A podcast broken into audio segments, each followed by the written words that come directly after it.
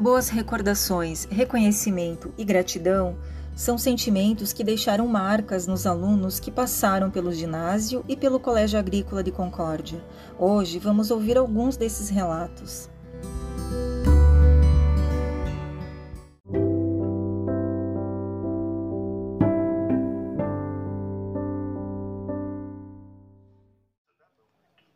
Porque nós tínhamos uma formação diferenciada, por exemplo, nós estudávamos o dia todo e ainda tinha esses reforços no meio, uhum. é, comparado com um aluno que faz, um segundo grau à noite só, por exemplo, ou ginásio, que era na época só à noite e trabalhava durante o dia. Nós ficava tempo integral, né? Na verdade, hoje também fica o tempo integral. É uma coisa que a gente não valoriza muito, mas eu até hoje eu considero muito a escola e falo muito com toda a turma aí. Uhum. E sempre que eu posso fazer alguma coisa em nome da escola, eu tenho feito. Eu acho que tenho feito pouco também, mas sempre acompanho, faço junto e vou lá né, em função disso.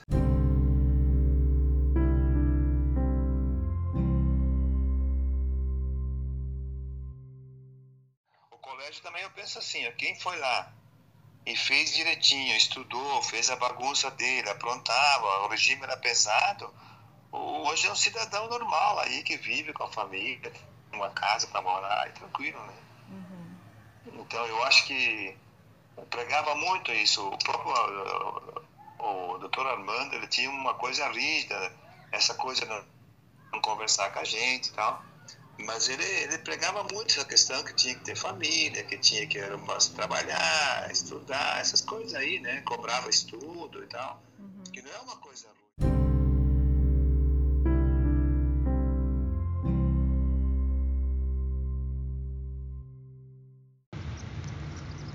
nós se divertia, nós fizemos uma boa.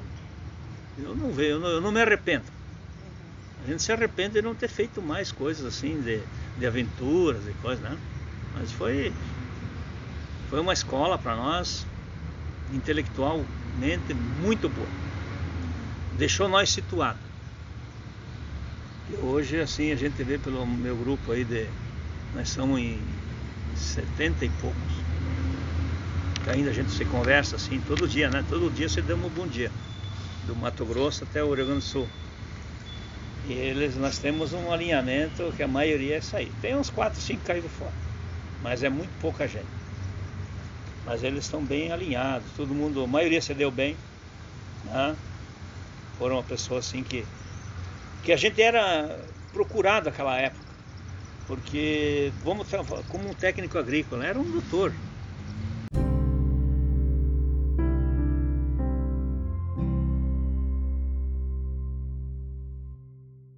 O esporte era uma saída grande para quem estava lá para não ficar deprimido, para não ficar, sabe?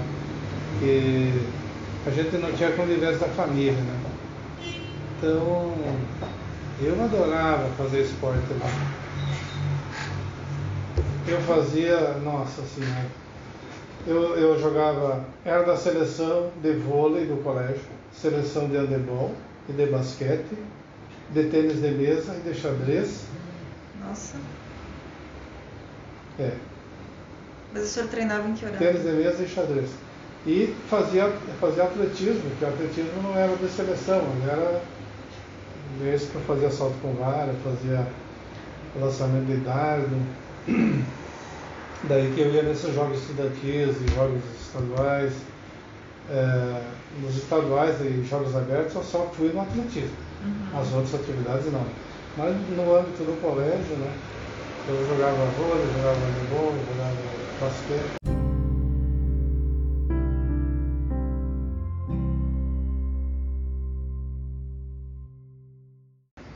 Parece que aquilo foi uma data que marcou, né? Sabe? Não é que era bom de ficar lá. Sim. A gente quando estava lá, nós dizíamos que aquilo era cadeia agrícola, né? Uhum. É, tinha uma certa todos tinham, principalmente os que vieram do interior e que, que não saíam muito né, para a cidade, é, tinham dificuldade de relacionamento com outras pessoas. É, para falar com o diretor, por exemplo, falar com o professor fora da sala de aula, sabe? É, falar com mulheres, uhum. né? Que saía para eu tinha assim, uma grande dificuldade de relacionamento, porque a gente não convivia com elas. Enfim, mas uh, de tudo isso a gente ainda, quando se encontra, sente saudade.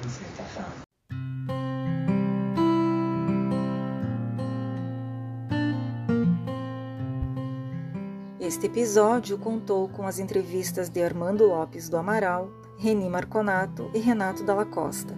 Produção e edição de Shirley Jagielski Benkendorf.